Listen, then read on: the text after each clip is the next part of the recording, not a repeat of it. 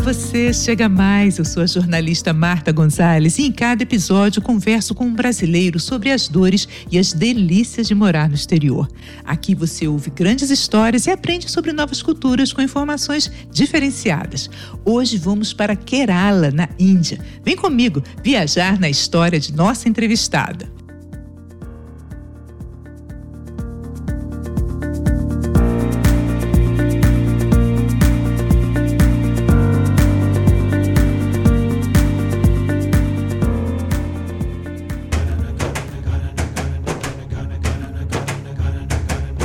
Olha, eu quero convidar você a assinar o podcast, a me seguir nas redes sociais com o nome Brasileiros Longe de Casa. Estou no Instagram, Face e também tem um site. Além disso, você pode fazer contato por e-mail brasileiroslongedecasa@gmail.com. Então, bora viajar.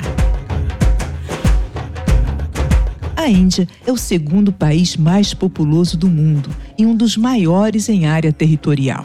Essa vastidão se reflete também na sua cultura. É grande a diversidade de etnias, crenças e idiomas. A Índia se destaca na produção industrial de tecnologia de ponta. É a maior produtora de softwares do mundo. Mas esse crescimento econômico nem sempre se reflete na qualidade de vida e na distribuição de renda. Há, infelizmente, também muita pobreza. Hoje nós vamos para um estado rico, o estado de Kerala, no sudoeste do país.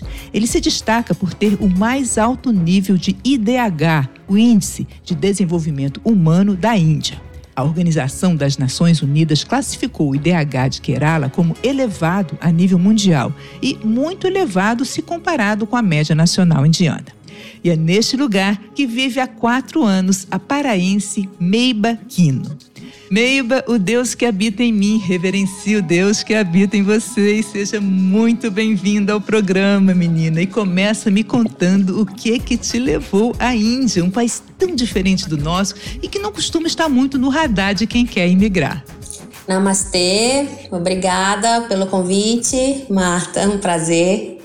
Eu vim para cá em 2018, em março de 2018, e eu vim para não para fazer turismo, mas também vim para conhecer um pouco de um trabalho com crianças em risco no estado de Bihar, no norte da Índia, que é um estado totalmente diferente daqui onde eu moro, é um estado que não tem um índice de desenvolvimento humano alto, é baixo. E eu vim para conhecer esse, esse lugar, esse orfanato, é, onde são crianças órfãs, eles são, da, são intocáveis, segundo a, a hierarquia de caças da Índia, né? E eles são resgatados das, das vilas, de muitos não têm pai nem mãe, alguns têm só mãe. E aí eles são resgatados, vêm morar nesse orfanato, recebem educação, alimentação. Eu vim não só para conhecer a Índia, mas também para conhecer esse trabalho com uma amiga minha que já é, fazia esse trabalho aqui. Miba, qual é a sua formação para você fazer algum trabalho, esse, esse trabalho assim voluntário, é, assistência social, alguma coisa assim? Graduação formal, eu sou contadora, né? Eu fiz ciências contábeis. É. E aí a minha formação cristã, né, que eu já entrei para essa parte de, de missões, de voluntariado, de aconselhamento. Eu fiz algumas escolas, vamos dizer assim, cursos livres, né? Mais ou menos por volta de três anos esse treinamento para trabalhar com, com crianças e essa área social. Puxa, que bacana. Você disse que essas crianças eram intocáveis por conta da casta dela. O que significa casta delas? O que, que significa exatamente ser intocável? É, isso é até um, é um tabu na Índia, né? Já foi abolido né, essa, essa, essa, esse conceito né, de, de intocáveis, conceito de pessoas sem casta, né? Pela lei. Mas o preconceito, principalmente nos estados da Índia, onde são mais, é, onde existe mais, é, eles são mais radicais com o hinduísmo, né, com, com a fé, com a religião, ainda essas crianças ainda sofrem preconceito. Eles são, é como se fossem assim, marginalizados mesmo, né? Aquelas pessoas ali, eles não vão crescer na vida, eles não, não vão conseguir estudar, não vão ter um futuro brilhante, né? E antigamente, né, os intocáveis eram, eram era mesmo pessoas não tocáveis, era como se fossem pessoas imundas. Eles tinham as piores profissões, as piores é, é, serviços era para aquele povo. Era como se eles fossem mesmo e uma escória, né?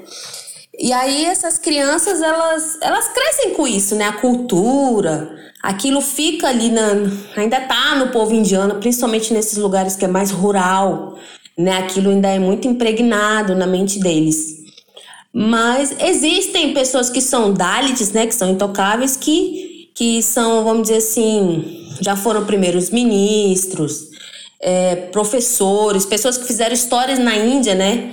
E também ativistas sociais que se tornaram grande, grandes pessoas na Índia, né? Mas ainda permanece ainda isso na, na, na, na cultura do povo, principalmente na área rural. Então, esse sistema de castas, né, que a gente ouve falar, ele é mais forte na área rural. Nos grandes centros, isso já não é tão forte, é isso? Sim, sim. Na área rural ainda acontece violência, né? Ainda acontece muita, vamos dizer assim, homicídios por causa que uma pessoa de uma casta quer casar com uma pessoa da outra casta. E já na, na cidade, né, nas cidades mais modernas, não se fala, né? Não se fala sobre isso. Você não pergunta é, qual é a caça da pessoa. Você não pergunta. Mas, Meiba, você não pergunta. É mais ou menos como raci o racismo no Brasil. As pessoas dizem que não existe, quer dizer, é o pior racismo, o racismo velado. Então, não se pergunta. Isso quer dizer que não tem mais mesmo? Ou é porque não é bacana você perguntar, a coisa fica meio escamoteada? É como se, é como se fosse um negacionismo, sabe? Aqui, aqui na Índia tem muitas coisas que são tabus e que os indianos não conversam sobre isso, né? São assuntos proibidos, mas eles existem, eles estão lá. Tem pessoas sofrendo a consequência daquilo, o, é, a, a, a preconceito. Existe, ele tá lá, o sofrimento tá lá. Uhum. E aí você chegou à Índia e eu vi na sua página também que você aí casou com um indiano, você conheceu um indiano, foi assim? Me conta essa história. Então, enquanto eu estava é, fazendo essa, essas ações, o, essa minha amiga, ela era, ela, ela, que eu vim com ela para a Índia, que ela já era veterana de Índia, de Índia ela já conhecia é, o meu marido. Então ele veio visitar o local onde a gente estava. E aí eu conheci ele. Mas foi muito, foi muito rápido, assim. Então, eu nem, nem liguei, nem, nem dei bola. Mas depois, né, ele como indiano, ele entrou em contato, né? Porque os indianos, quando eles se interessam, né, eles vão atrás, eles conversam, eles acham o teu Facebook.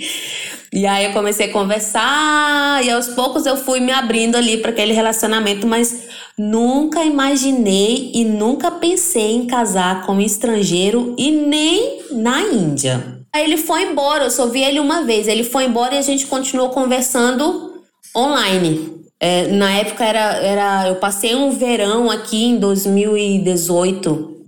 Então era verão. E aí, mas eu sempre. Ele sempre tava me ligando assim à noite, mas foi uma época muito difícil, porque foi quase assim, 47 graus, sabe? Dá uma sensação de 50 graus no norte da Índia, esse verão.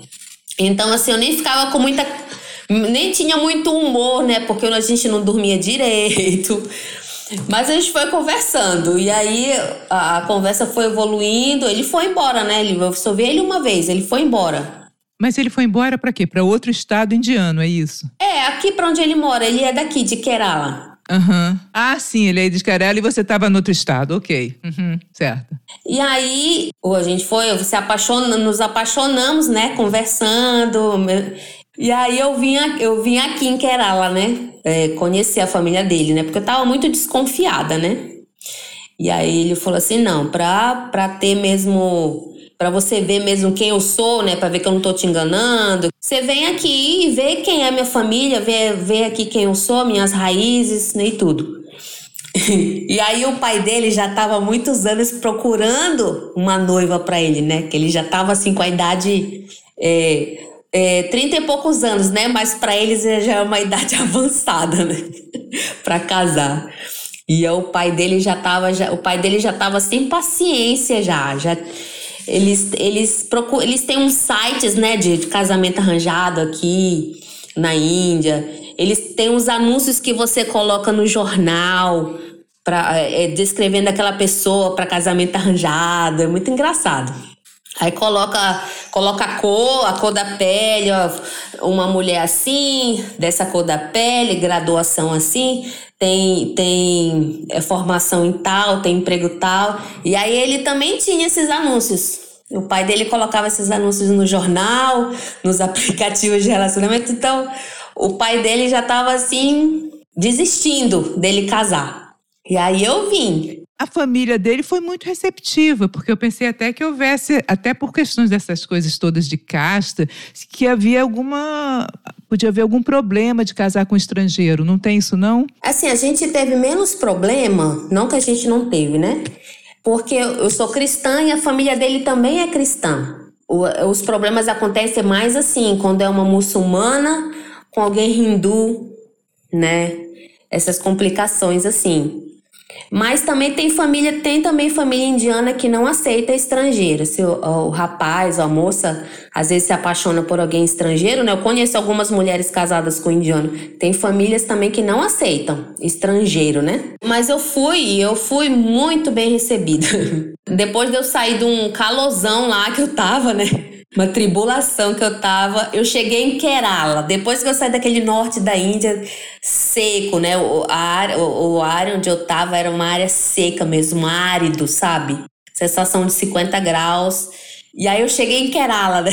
E Kerala a temperatura é, é, é, qual? É como se fosse o meu, o meu, meu, meu estado no, no Brasil, o Pará. É úmido e quente muito verde, fartura, peixe, né? Porque é ali na. Não sei se você viu o mapa, né? Tem a, tem a costa, tem praia, tem rio, muito coco, muito coqueiro. E aí eu fui muito também recebida por eles, né? Na casa deles, com comida, com dança.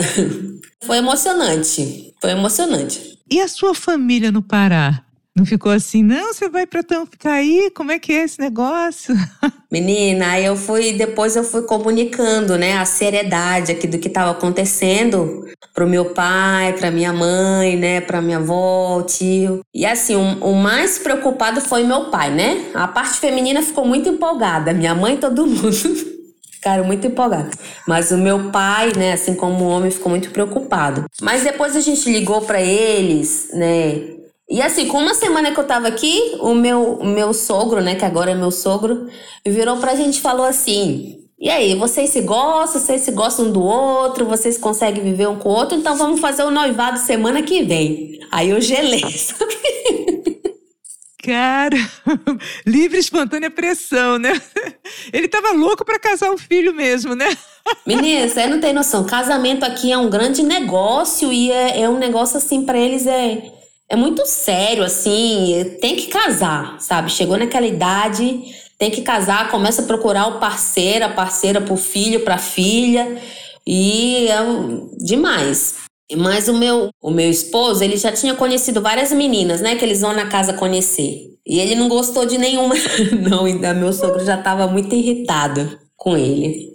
E gasta dinheiro, né? Porque eles às vezes viajam para um outro estado para conhecer aquela moça e a família, para colocar na internet, né, nos aplicativos para colocar anúncio no jornal, então gasta dinheiro para procurar uma pessoa para casar. É nesse nível. Caramba! E isso os pais que gastam. Então, esses casamentos arranjados ainda é uma coisa comum. É comum, acontece. As pessoas falam que não existe, mas eu, eu ainda não vi casamento por amor aqui não, eu vi mais arranjado, não forçado, os que eu vi não foram forçados, mas foram arranjados. Mas assim, 100% das vezes quem, quem decide mesmo é a família. A, a, ali a, o filho, a filha, eles mais aceitam, né? Porque é da cultura. É como se eles confiassem assim, na decisão do pai, da mãe. Algumas famílias também eles abrem o filho para a filha também para dizer: não, eu não, não gostei, eu, não, eu gostei, eu não gostei. Tem famílias que são mais abertas. Gente, é muito diferente mesmo, né? Nossa, a Índia é outro mundo. É outro mundo. Eu fico imaginando. Além desse costume, e aí você entra automaticamente na casta dele, vamos dizer assim. Não, não, não, não casta é só quando nasce. Você na, nasce com aquela casta. Ah, é? E o que, que determina exatamente a casta? É, é, a riqueza? É a religião? Qual é, quais são os fatores? Não deve ser um só, naturalmente, mas quais são os fatores principais? É assim, a, a casta, ela tem aquela história ali é, religiosa, né? Que houve uma, uma um ato, um, um, algo, uma cosmogonia, né? Que chama, e aí daquele corpo do Brahma, né? Que é o deus principal, é, foram divididos essas castas. Então, assim, é uma coisa até impossível de saber, assim, que determina, né? Porque é hereditário. E aí tem um, as pessoas que são de casta alta, elas eram sacerdotes, né? Eram pessoas que serviam no templo hindu, né? As pessoas, vamos dizer, que tinham mais, mais estudo e tudo mais. Mas é como eu tô te dizendo, hoje não tenho como te dizer assim, assim ah, essa pessoa é, só fazendo assim uma árvore genealógica para saber, né? Porque é hereditário e não muda. Mas também é um assunto que eles não, como eu te disse, né? Eles não falam. E aí, dentro dessas quatro principais castas, como a, a população é muito, né? Muito, um, mais de um bilhão de pessoas, existem as subcastas. Então, é muita ratificação, é muita divisão tem as quatro principais castas e tem as milhares de subcastas. Mas, Meiba, isso na prática, no dia a dia? Você me disse que não se pergunta mais ah, de que casta você é, isso não tem mais, né? E não se comenta muito. Mas na prática existe. Como é que você sente isso? Tem alguma coisa assim, tipo, ah, não, lá nos templos, quem é da casta X senta mais à frente, os outros sentam mais atrás. Sei lá, tem alguma coisa que defina isso? Ou como é que é? Eu já, eu já observei e também já ouvi situações, né? Como eu te disse, na área rural é, acontece mais, né? É, divisões assim, não, essas crianças ou essas pessoas não podem sentar aqui porque elas são intocáveis. Ou porque elas são é, chátrias, outra que é casta baixa, que é da parte da perna, né? Isso acontece. Aqui em Kerala, vamos dizer que as pessoas têm mais educação, graduação, vamos dizer assim. O que, o, o, o que ainda acontece aqui, por exemplo, tem um cartão, tem um. É uma coisa muito incoerente. Tem um cartão como, eu posso dizer assim, como se fosse um Bolsa Família daqui, da Índia. É uma cadernetazinha que as pessoas têm direito a comprar algumas coisas do governo mais barato, como arroz, açúcar, subsídios do governo. Quando você aplica, é, preenche esses formulários para receber esse, essa caderneta, né, esses subsídios do governo, você precisa colocar sua casta, né? E pelo seu nome também e pela identidade indiana, você eles sabem qual a sua origem. Pelo nome da sua casa, o nome da sua família, eles sabem a sua origem. E aí tem os, é, dependendo da, da sua casta, da sua origem, você entra no, naqueles que são acima da linha da pobreza, né? Ou abaixo da linha da pobreza, né? Aí mais, é, mais abaixo tem mais benefício e compra mais barato. Então, assim, é um pouco incoerente, né? E aí, mas assim, e as outras coisas que, que acontecem aqui em Kerala que eu já vi, Dentro de igrejas também cristã, né? Quando uma moça, uma família quer casar a filha com outra pessoa, dentro da igreja, né? Vamos dizer assim, que devia ter outra mentalidade, se fosse pelo evangelho e tudo. Às vezes é impedido, porque a casta é diferente. É as coisas que aqui em Kerala, né? Não, vamos dizer assim, não vai ter uma violência, um preconceito assim radical, né?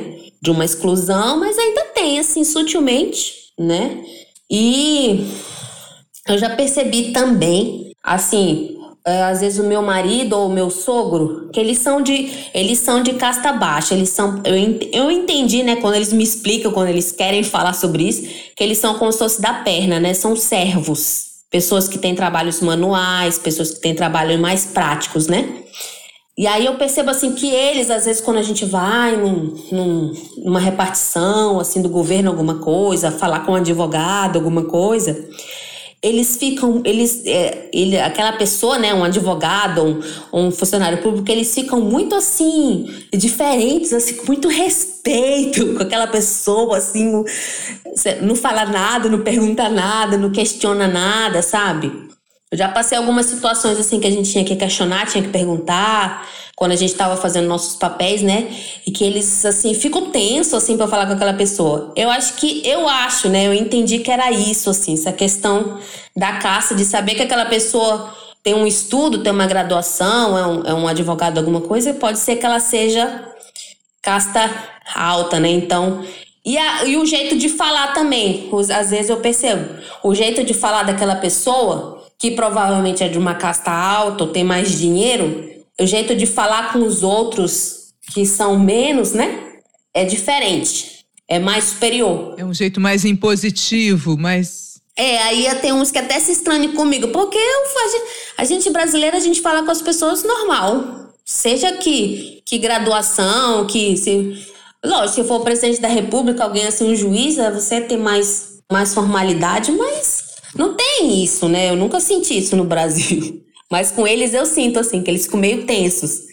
Meiba, você eh, tem formação de contadora e foi fazer um trabalho voluntário na Índia. E você conheceu o seu esposo, que é aí, que nasceu na Índia, se apaixonou e vocês casaram. Ok, até aí muito legal. Agora me diz uma coisa: quando você estava escolhendo lugar para fazer um trabalho voluntário, por que a Índia? Claro que a Índia precisa sim, mas não te deu é nem o porquê. Então a, a pergunta até é outra. Você não teve medo de ir para a Índia? Porque a Índia, em 2018, uma pesquisa realizada pelo, pela Fundação Reuters denominou a Índia como o país mais perigoso do mundo para as mulheres devido ao alto risco de violência sexual.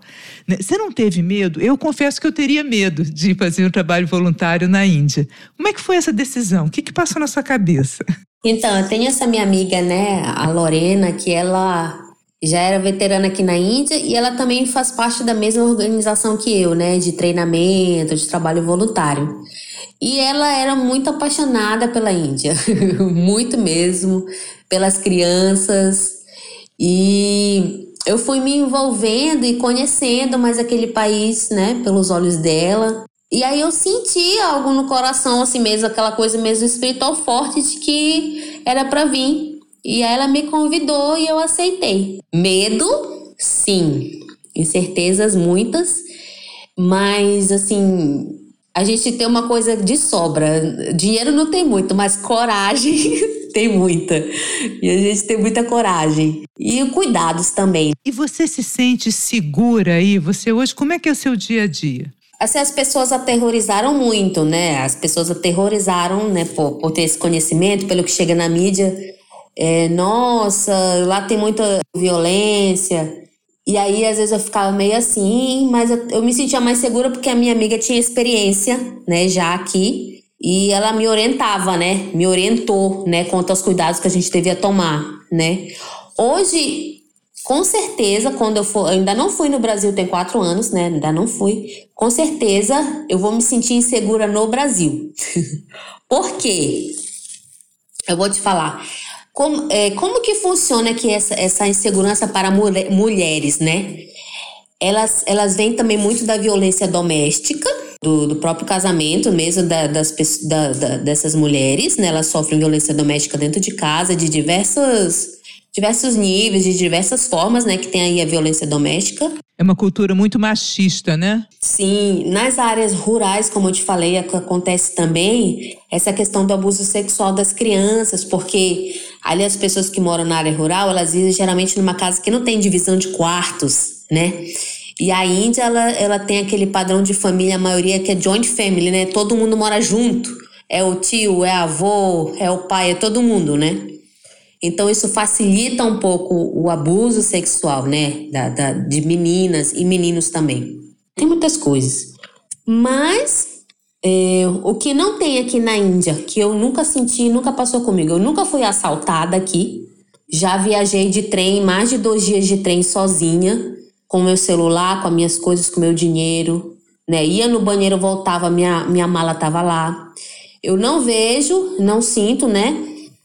Nunca vi acontecer aqui na Índia. Alguém mexer nas suas coisas, ou alguém te assaltar com, com, com revólver, sabe? Ou você sair do caixa eletrônico, o ladrão tá te esperando fora, que infelizmente no nosso país acontece. Isso não tem aqui. Lógico, em grandes metrópoles, em grandes cidades, também você não vai dar sopa. Porque tem, né? Tem, tem gente sim que engana, tem, tem, aqui tem aquele, aquele, aquele roubo que é da, da lábia, né? Aquele negócio que é do, da extorsão, né? Quanto é isso aqui? Aí ele vai te falar um preço maior. Quanto é essa viagem daqui para ali? Te fala um preço maior porque você é estrangeiro. Isso tem. Mas essa coisa, eu posso andar com meu celular na rua, não preciso esconder. Eu não preciso agarrar minha bolsa andando na rua aqui na Índia. Não tem isso, sabe? E eu não me sinto insegura aqui. Não me sinto. Como eu te falei, como estrangeira e como mulher, eu tomo esses cuidados, né? Vamos dizer, e também quando a gente vai para grandes cidades ou mais para o norte, numa vila, você toma cuidados com a mulher. Não é bom andar só mesmo, mulher, meninas. Por exemplo, você vai a um cinema, você vai a um restaurante sozinha, você se sente à vontade? Ah, hoje me deu vontade de comer alguma coisa diferente. Vou no restaurante, meu marido está trabalhando, está fazendo alguma coisa. Você vai num restaurante sozinha? É comum ver uma mulher sozinha assim? Sim, sim, comum. As indianas não, elas não andam muito sozinhas, não.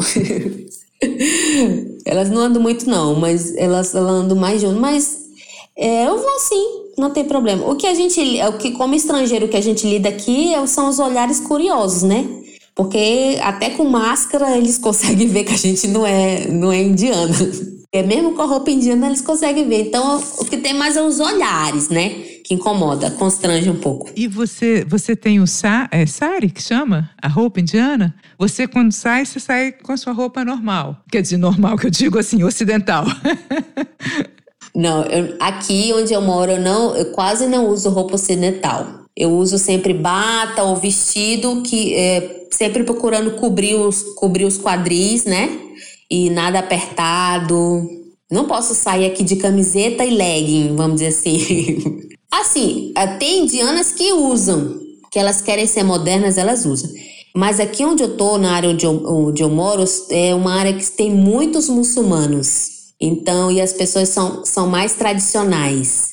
Então, eu, para não me irritar e não chamar atenção, eu prefiro né, aderir. Mas eu posso usar uma camiseta que tem que cobrir o quadril. O problema é o quadril e a coisa apertada, assim, justo na, na, na pele, né, no corpo. Isso não tem aqui. Nas grandes cidades, elas usam. Elas usam hoje bermuda e tudo, mas é outra mentalidade, muda muito. E o sari eu tenho, mas também uso assim quando eu vou para um casamento, porque eu tenho que ir na minha sogra e ela vai pôr em mim. Tem um, tem um jeito de pôr que eu não sei. Não sei pôr. Ah, não aprendeu ainda. não, já assisti vídeo e tudo, mas fica tudo errado. É complicado. São uns 5 a 7 metros de pano, né? É complicado. Uau! 5 a 7 metros de pano para se enrolar naquele pano todo. Porque é só o tecido e é a maneira de amarrar é que faz o desenho, não? É, é. Ele, é, ele, é, ele é plano mesmo, ele não tem nenhum formato. Ele é, ele é plano, né? Tem a, a largura dele e, e o comprimento, ele é plano. E aí tem a blusinha e dentro elas colocam tipo uma nágua, né? Tem uma, elas usam uma nágua na parte da, da, da cintura para baixo tem uma nágua e a blusinha é cropete. Aí no Brasil agora é, é cropete, né? Não sei nem falar. Tipo isso. E aí com alfinete, uns três, quatro alfinetes, elas prendem o sari. E não cai. É incrível. É, tem uma técnica aí, tem uma tecnologia que tem. Tem. E é rápido. A minha, a minha sogra, em menos de 10 minutos, ela veste o sari dela. Você fala assim, vamos ali, ela, menos de 10 minutos ela veste.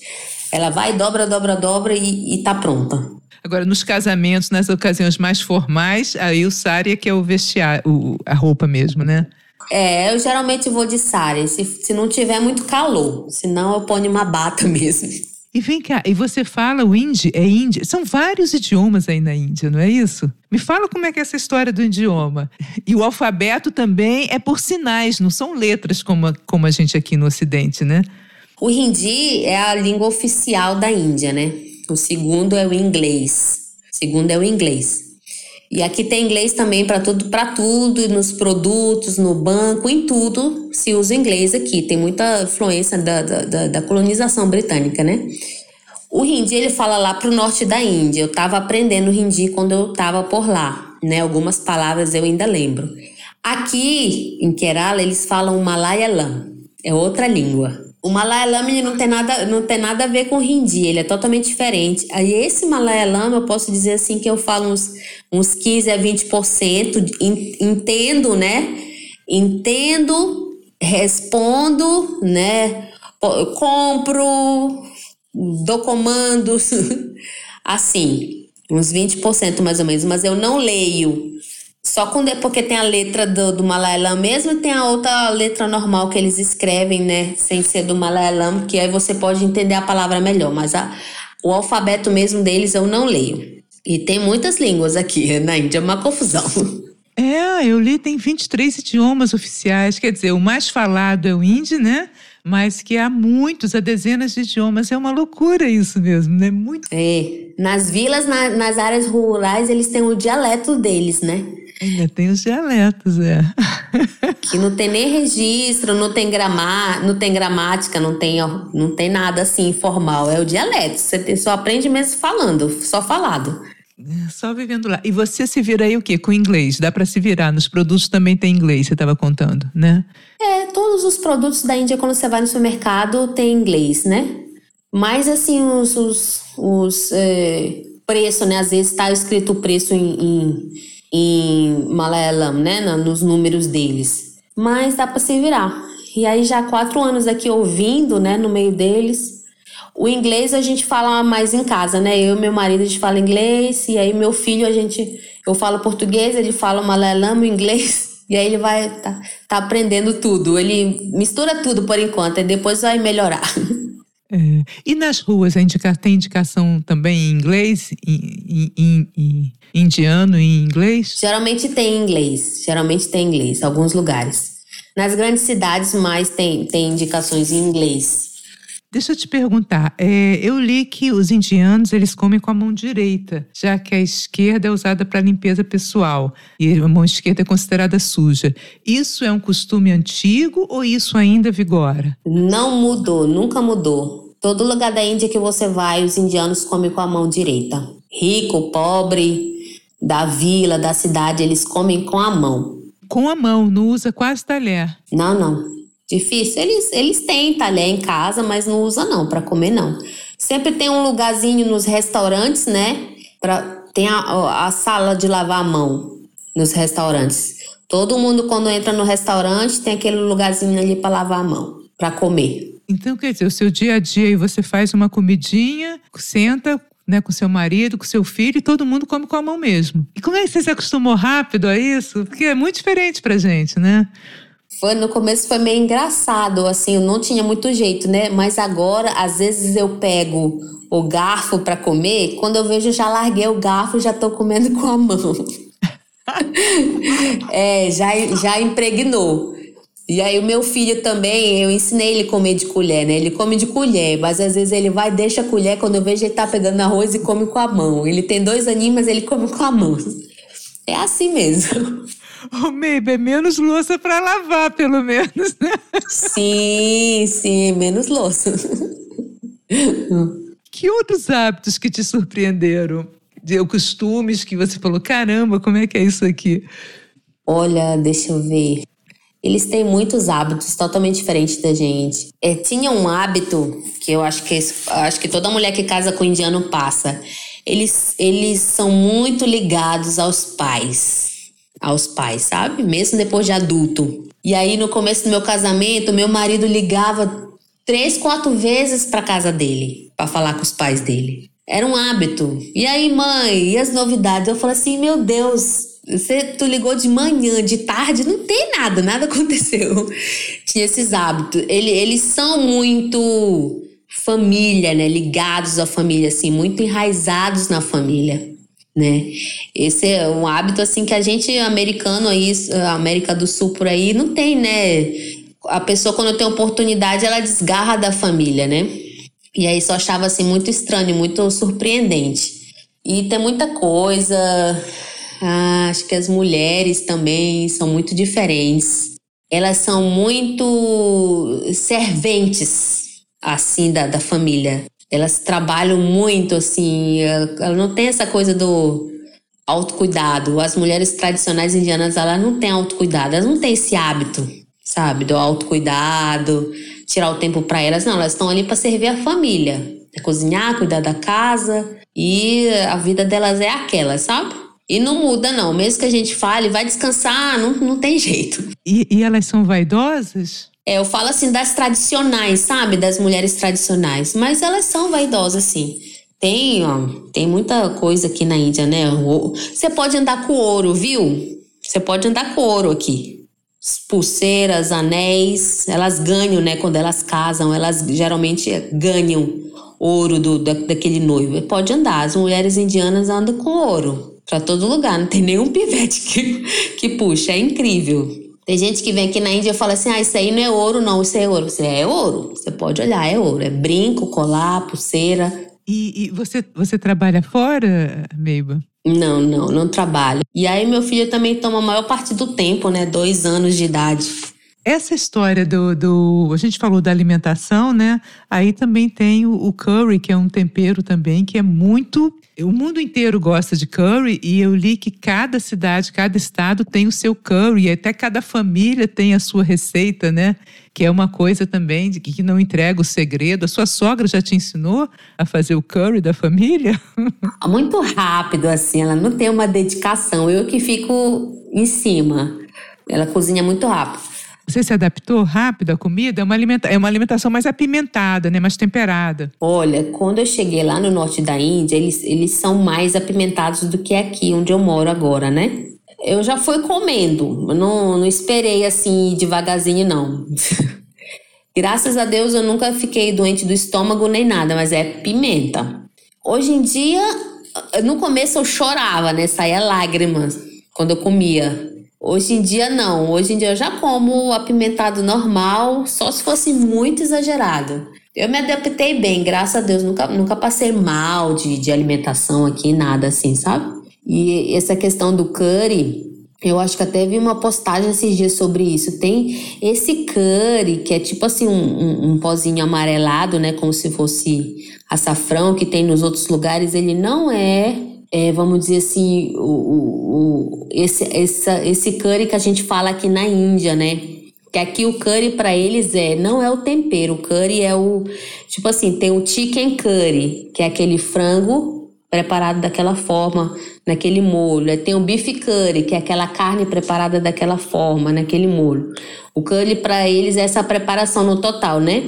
A, a, o tempero que chama, que tem esses diferentes, é a masala que, a, que aí no, no, norte a massala é mais apimentada, que aí eles põem cominho, põem pimenta, pimenta preta, põem todos os, os, os pós. Aí faz aquela massala, que é aquela mistura de, de, de especiarias, né?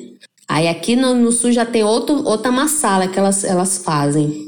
Meiba, e os indianos? E a bebida? O que, que eles gostam de beber? Eles gostam de, de 7-Up, limão, soda. Mas eu digo de bebida com álcool, a religião não permite? Permite, mas olha, bar aqui não é comum. Tipo assim, na, na região aqui onde eu moro, lá no norte da Índia, eu nunca vi nenhum bar, sabe? Nas grandes cidades, nas grandes cidades sim, mas não era assim bem bar, né? Era um local assim mais noturno que tinha comida e lá tinha álcool. As pessoas têm acesso a, a, a álcool aqui, mas é, é muito. Se compra no, na, na, nas vendinhas, nas lojinhas, mas não é exposto. Não tem propaganda de álcool na televisão, no jornal, não tem propaganda. Quem bebe, assim, tem pessoas, eles bebem, né, tipo, como se fosse pinga, né, é, aquela, aquelas buchudinhas, né, que tem aqui também, e outras, mas não é exposto no supermercado. São alguns lugares que tem, mas bar não não é daqui, sabe? Mas não é proib... não é que a religião não permite, né? Alguns estados da Índia é proibido álcool, alguns estados é proibido, né? E aí também tem a questão se, se você estiver no meio da noite bebendo, né? Eles bebem muito escondidos. Se estiver bebendo assim, no, num lugar exposto, também a polícia para, entendeu? Jovens, alguém assim, eles bebem muito escondido, jovens, sabe? Então, essa história de marcar com todo mundo num barzinho, não é assim que o, indiano se diverte. Então, como é que é que ele se diverte? Como é que vocês se reúnem? Eles gostam de casamento. no casamento tem. Ai, vamos casar, vamos fazer uma festa e vamos casar pra gente beber um negocinho. Os casamentos aqui é uma loucura. Não existe, assim, casamento de 100 pessoas, não existe 100 convidados sabe? É 300, 500 pessoas. No meu casamento tinha umas mil pessoas. É assim. Porque eles, eles, eles, como eu te falei, eles são muito família. Então, além dos vizinhos, as pessoas, as, as toda aquela família eles convidam. Mas, mas, mas quem, quem, os noivos ou os pais dos noivos bancam isso tudo? Bancam uma festa para mil pessoas? Sim, sim, sim. Mas é, não é, não, assim, tem essas pessoas que casam bem, assim, ricos, né, e gastam, vamos dizer, leque de rupes, né, casamentos luxuosos tem, né, mas também os, os, os de classe média também, é 500 pessoas, é mil pessoas. Porque eles não vão, eles não vão investir na toda aquela decoração, aquela estrutura que a gente tem no Brasil, não. Sabe? Aquilo ali é bem mínimo e que eles investem na comida. Biryani, que é uma comida, um prato especial daqui, sabe? Aí todo mundo vem, participa daquele casamento, come, lava a mão e vai embora. E aí tem alguns que tem dança também, né? Foto, e é assim, é, uma, é muito engraçado. Eu, quase, eu, quase que eu tenho um treco com esse negócio de mil pessoas no meu casamento. Você não pode diminuir a lista um pouquinho, chamar, chamar só os, os mais chegados. Não, não tem como, porque tem as pessoas também que convidaram aquela família, aí você retribui e tem que convidar também. Não pode deixar de convidar, né? Senão fica chateado.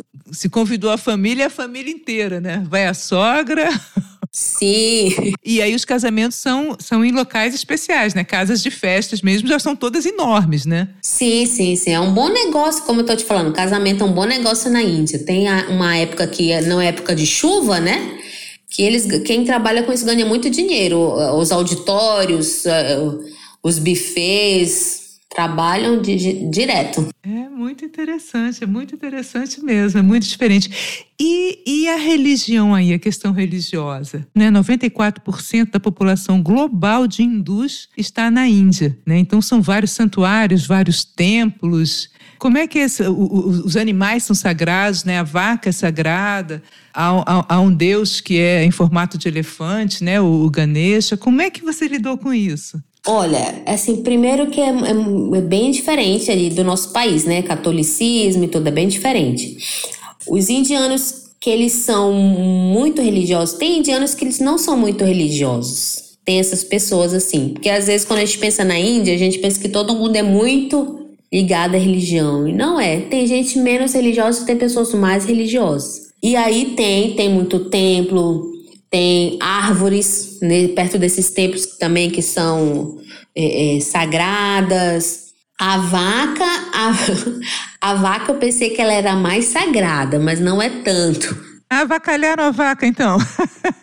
é, no norte da Índia eu questionava muito a minha amiga, as, as vacas nas ruas, abandonadas, comendo lixo né? E aí tem, às vezes, a vaca vai entrando assim num, num, local, no estabelecimento, eles enxotam a vaca, às vezes ela tá no meio do trânsito, eles enxotam ela. Eu achava que era mais sagrado. Venerada, né? Dizer, eles não comem, né? Eles não matam, mas também não, nem, nem em todas as partes também tratam com tanta veneração, digamos. Tem lei, né? Tem, tem, por exemplo, no norte da Índia, como eu te falei, que é mais hindu, tem leis, né, proibindo o abate de, de, de bovinos, né? Aqui em Kerala não tem essa lei, então aqui a gente come carne de vaca. Né? Então, tem alguns. É, os, os hindus geralmente não comem carne, não come carne de vaca as pessoas que são hindus, eles comem frango, comem peixe, mas não comem carne de vaca. Diferente também muda pro, de estado para estado, sabe? E tem aqueles hindus, dos lugares que são mais hindus, mais radicais, que eles não comem nenhuma carne, nem frango eles não comem. São totalmente vegetarianos, né, no caso. Querido, nosso tempo está acabando e eu costumo encerrar com duas perguntinhas. O que, que o brasileiro pode ensinar ao indiano e o que, que o indiano pode ensinar ao brasileiro? O brasileiro pode ensinar o indiano a ser mais livre, menos, menos tradicional, ser mais livre para viver, longe das de muitas tradições de coisas que enrijecem um pouco as pessoas, né? Para ser feliz, para ser quem elas são. Eu acho que isso precisa. E agora o que é que o indiano pode ensinar ao brasileiro? Eu acho que até, até traz um, um, um equilíbrio a ser mais é, família, família e amigo. Eles são muito fiéis a isso, a, aos familiares deles. E quando eles têm um amigo, eles são mesmo assim muito fiéis. E eles não abandonam a, o familiar e o amigo. Lógico, tem casos, mas a maioria deles eles têm esse vínculo mesmo, sabe? Eu acho isso muito bonito aqui. Bacana, Beiba, muito bacana. Olha, te agradeço demais a entrevista. Você quer deixar algum recado, uma mensagem, ou dar os seus contatos para as pessoas que quiserem saber mais, te seguirem? Hora dos seus recadinhos, pode mandar. Só pedir pro pessoal seguir lá no Instagram, arroba Vivendo na Índia, onde eu compartilho um pouco da minha vida aqui e também algumas coisas sobre a Índia, conhecimentos, tabus. E tem pessoas que também eu respondo também que vêm para a Índia, tem dúvidas o que fazer sobre visto, casamento. A gente está lá falando sobre a Índia no Instagram. Beleza. Valeu então.